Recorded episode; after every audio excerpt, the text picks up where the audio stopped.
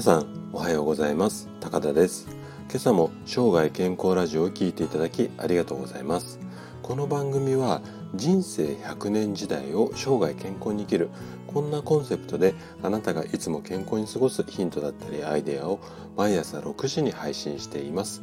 毎日健康に過ごしたいよという方はぜひフォローいただけると嬉しいです。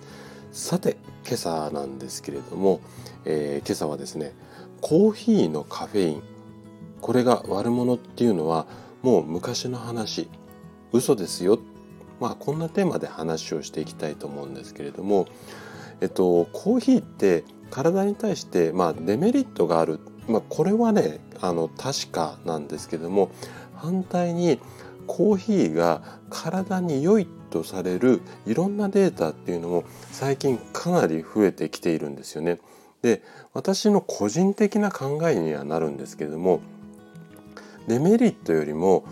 メリットの方がコーヒーには多いんじゃないのかななんていうふうには考えています。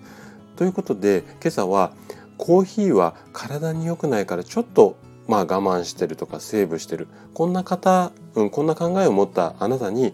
うん、向けてお話をさせていただければと思います。で今朝のコーヒーの話についてなんですけどもまた2つのポイントに分けてお話ししていきます。まず前半ではですねコーヒーのデメリットについて話をしたいのとで後半は今度はメリットですね大きなメリットが2つほどあるのでそれを紹介したいと思います。でできるだけ分かりやすくお話しするお話をするつもりなんですがもし放送を聞いて疑問などありましたらお気軽にコメントいただければと思います。では早速本題に入っていきましょう。まず最初はですねコーヒーのデメリットこれについてからお話をしていきたいと思うんですがもう以前であればコーヒーを飲むとカフェインで眠れなくなったり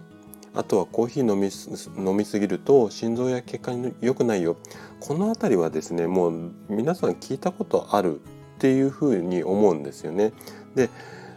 ちょっと一昔前ぐらいですかねコーヒーイコール悪みたいな感じで言われてた時期もあったんですけれども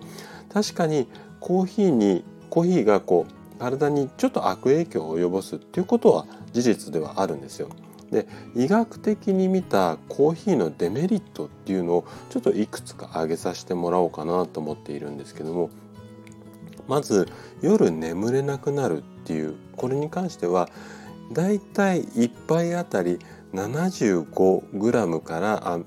75mg から 150mg ぐらいのカフェインが入っているってされてるコーヒーでこのカフェインが影響しているっていうことですよね。あと妊娠中にコーヒーを23杯毎日飲むと赤ちゃんの発達に影響する可能性この辺りも指摘をされています。あと血流が悪化することによって心臓に負担がかかったりまあこんなうんとことが言われてるケースが多いんですがただ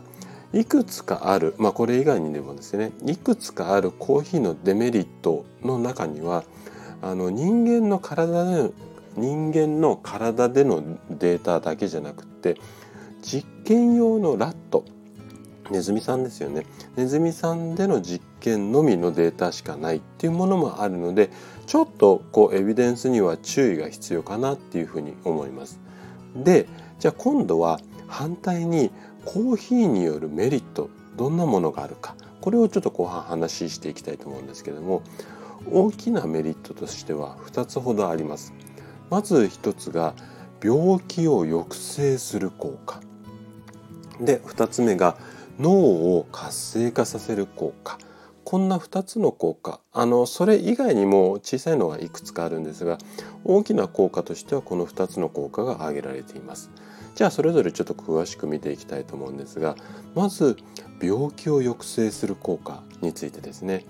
でコーヒーってちょっとご存じない方多いと思うんですけどもその昔あの一部では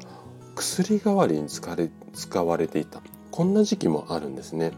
でどんな効果があるのかっていうのが、まあ、実験でかなりこう立証されたデータがあるんですけども、えっと、まずね1日4杯のコーヒーを飲む人と飲まない人。これを2つのグループに分けてその人の体の中の状態を調べたっていうこう実験の研究データがあるんですけども。で1日4杯飲む人が飲まない人と比べて3つほど大きなデータあります。まず1つ目肝臓がん肝がんなんて言いますけどね。肝臓がんのリスクが53%も低い。これ結構大きいですよね。あと心疾患のリスク。これは7%ほど低い。であと2型糖尿病まあ糖尿病にもいくつか型があるんですけどもそのうちの2型って言われるものに関するリスク。これが25%ほど低い、まあ、こんな効果があるよっていうふうなデータがあります。でまた最近の研究データではあのコーヒーの中に含まれるクロロゲン酸っていうものが健康に良いんじゃないのかっていうのが分かってきたんですね。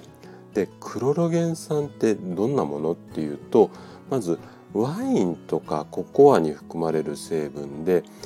例えば抗酸化作用があったりだとか細胞を酸化させる活性酸素っていうものをこう押さえつける抑制する効果があったりだとかあとダイエット効果があったりなんていうふに言われているんですね。でまあいわゆるこう抗酸化なので疲れづらくなったりとか、まあ、細胞が錆びつかないようにするっていう効果であったりだとかあとダイエットに関してはちょっとここ突っ込んで説明したいと思うんですけどもダイエットの効果に関してはこんなメカニズムなんですよね。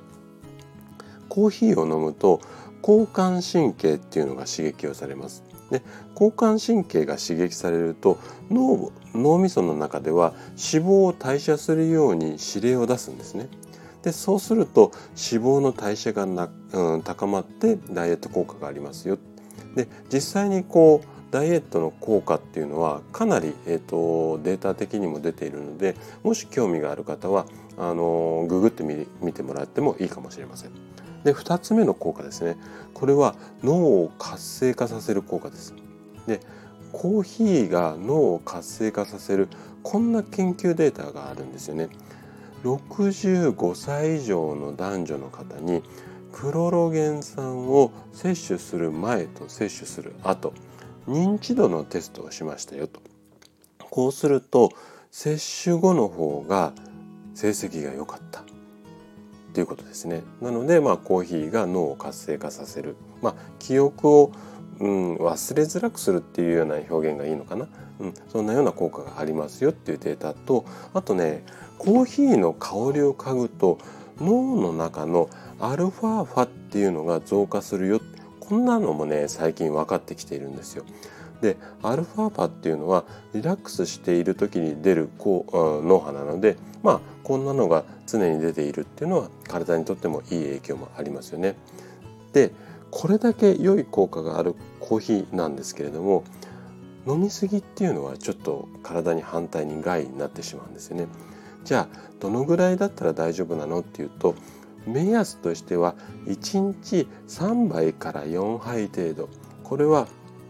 朝入りまあ浅めのコーヒーですよねちょっと薄めのコーヒー3杯から4杯程度で心筋梗塞だったりだとか脳梗塞あとは糖尿病だったり肝臓がんなどの予防につながるっていうふうなこう医学的な研究データが数多く存在します。うん、ということで今日はコーヒーを上手に飲みながら生涯健康を目指してはいかがでしょうか？こんなお話をさせていただきました。はい、えーと、今日のお話が、えーと、あなたの生涯健康に過ごすヒントになれば嬉しいです。では笑顔で健康な一日をお過ごしください。また明日の朝お会いしましょう。